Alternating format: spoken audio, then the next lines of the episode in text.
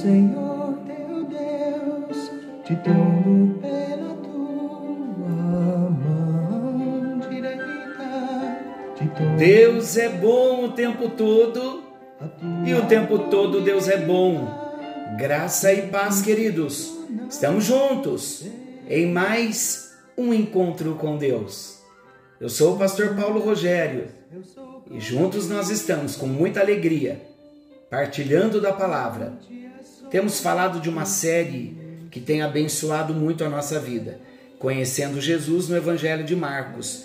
Estamos estudando todo o Evangelho, passando por ele, refletindo, orando, aplicando a palavra e estamos crescendo. E nós já estamos no capítulo 12 e estamos com um novo tema, a oferta sacrificial. Tema que iniciamos no encontro anterior. Se você não ouviu, vale a pena você ouvir a mensagem anterior. Nós estamos em Marcos 12, 41 ao 44. Vamos à leitura? Jesus estava no pátio do templo, sentado perto da caixa das ofertas, olhando com atenção as pessoas que punham dinheiro ali. Muitos ricos davam muito dinheiro. Então chegou uma viúva pobre e pôs na caixa duas moedinhas de pouco valor. Aí Jesus chamou os discípulos e disse: Eu afirmo a vocês que isso é verdade. Esta viúva pobre deu mais do que todos, porque os outros deram do que estava sobrando. Porém, ela, que é tão pobre, deu tudo o que tinha para viver. O primeiro destaque foi a oferta observada. Nós comentamos no encontro anterior que Jesus continua observando o momento da nossa contribuição. Vou repetir. Jesus continua observando o momento da nossa contribuição. Onde está o nosso coração? Na hora da contribuição. O segundo destaque, a oferta fácil. Jesus observava o fato de muitas pessoas depositarem ali no gasofilácio daquilo que lhes sobrava. É o que nós chamamos de oferta fácil. Em 1 Reis, capítulo 17, versículos 8 a 16, olha que interessante. Nós encontramos nesse texto a seguinte história: Elias, ele era profeta de Deus, e ele chegou à casa de uma viúva, evidentemente por direção, uma direção divina, por uma direção do Espírito do Senhor. E ele pediu para esta viúva algumas coisas para beber e comer. Primeiro, ele pediu uma botija de água. O que aconteceu? Sem hesitar, a viúva logo se virou para atendê-lo. Enquanto a viúva estava a caminho, Elias então a chama de novo e lhe pede também um bocado de pão. Mas para esta viúva, pedir um bocado de pão causou para ela um grande desconforto. Sabe por quê? Porque se tratava de uma oferta que ela julgava não poder dar. A botija de água era algo que não lhe custaria muita coisa. Por isso, logo ela se prontificou a colocar a botija de água à disposição do profeta. O bocado de pão, porém, significava o seu último sustento, bem como o sustento do seu filho. Queridos, é muito sério o que Deus quer nos ensinar. a oferta fácil, ela não pode gerar um milagre.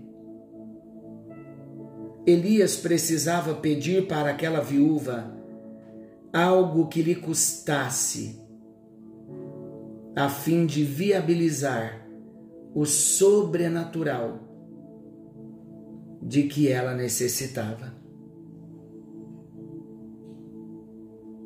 Os que ofertavam no templo, nos dias de Jesus, faziam as suas contribuições como a viúva dos dias de Elias.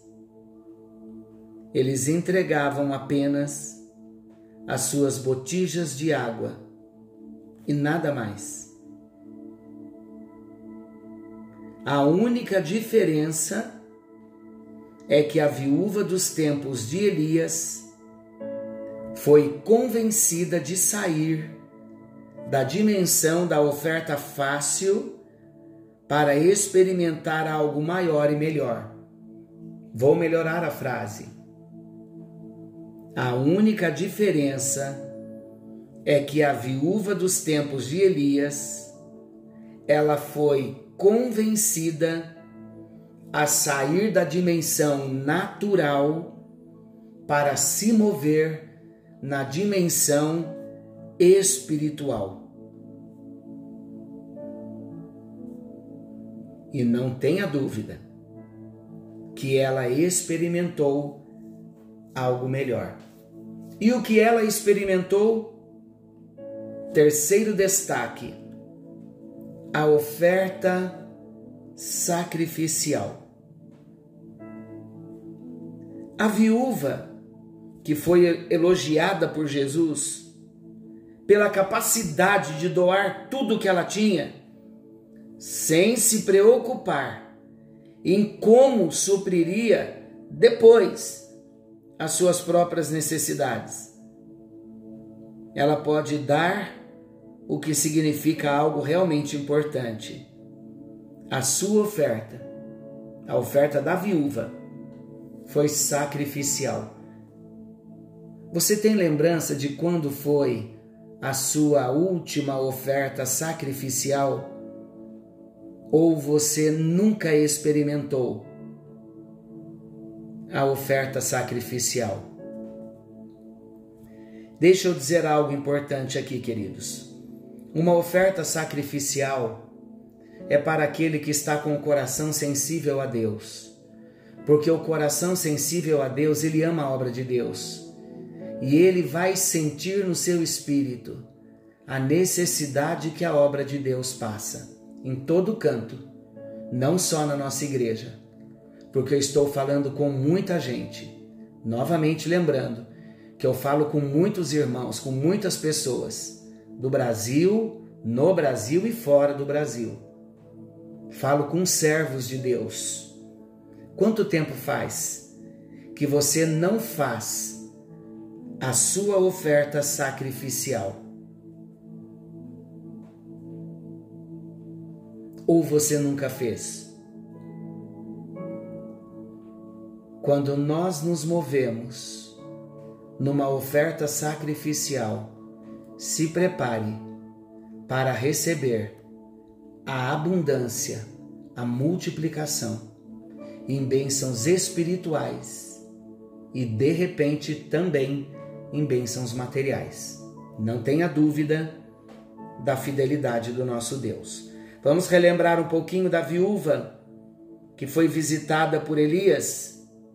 Ela também teve a sua experiência especial quando ela decidiu obedecer ao profeta.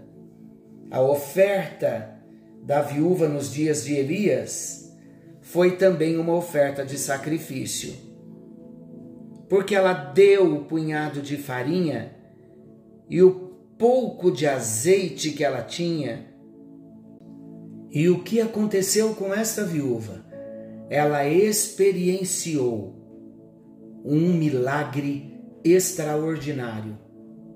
Eu vou ler um texto, é um texto profético para a sua vida.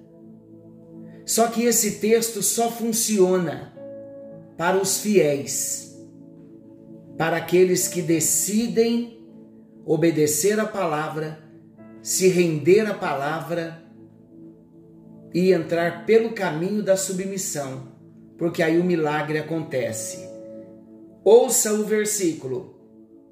1 Reis 17, versículo 16. É para você. É uma palavra profética para a sua vida. Se posicione e você vai experimentar esta palavra. Da panela a farinha não, não se acabou, e da botija o azeite não faltou, segundo a palavra do Senhor, por intermédio de Elias. Quero dizer a você, querido, da panela a farinha não vai se acabar, e da botija o azeite não vai faltar, segundo a palavra do Senhor. Mas seja fiel, experimente o novo, seja um dizimista, ame a obra do Senhor, dê ofertas alçadas na obra do Senhor, e você vai ver o quanto Deus vai honrar a sua disposição de obediência, a disposição do seu coração a entrega do seu coração e o desprendimento do seu coração. Sabe que quando nós decidimos dar ao Senhor o melhor que nós temos, sempre nós vamos colher resultados maravilhosos. A palavra de Deus nos diz: dai e dar-se-vos-á. Boa medida, recalcada, sacudida, transbordante, generosamente vos darão porque com a medida com que tiverdes medido, vos medirão também. Lucas capítulo 6, versículo 38. Os que decidem ofertar das sobras desprezam ao Senhor e, como consequência, não prosperarão nos seus caminhos. Veja mais um versículo. Malaquias capítulo 1, versículo 8: Quando trazeis animal cego para o sacrificardes, não é isto mal? E quando trazeis o coxo ou o enfermo, não é isso mal? Ora, apresenta-o ao teu governador. Acaso o teu governador terá agrado em ti e te será favorável? diz o Senhor dos Exércitos. É para nós entendermos. Deus está nos dizendo: se o governador vai se desagravar, ele que é rei, que é senhor, também se desagrada. Por quê? Porque ele sonda a motivação do coração. Ele observa a intenção do coração do ofertante. Queridos, nós acabamos de ver que a nossa oferta ela é observada pelo Senhor. Podendo ser uma doação fácil ou sacrificial. Aquela oferta que não nos custa nada não tem o poder de trazer bênçãos espirituais por causa da atitude do coração e não pela quantidade mas a oferta sacrificial ela é eficaz para liberar a ação divina em nosso favor, por honrar ao Senhor, acima até mesmo das nossas próprias necessidades pessoais.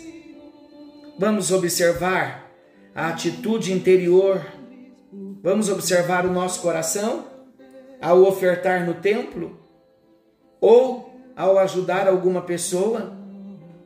Se perceber, querido, alguma resistência ou preocupação no que se refere a ficar desprovido de recursos, porque esse é o temor. Ai, vai faltar a mim. Como vou dar? Vou passar necessidade.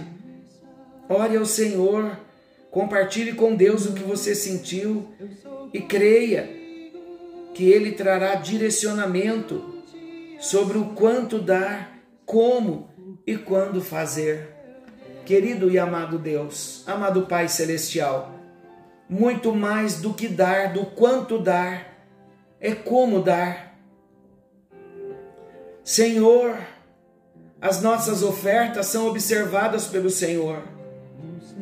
O Senhor vê quando as ofertas são fáceis, mas o Senhor também vê quando a oferta é sacrificial, porque o que o Senhor sonda é a intenção do coração.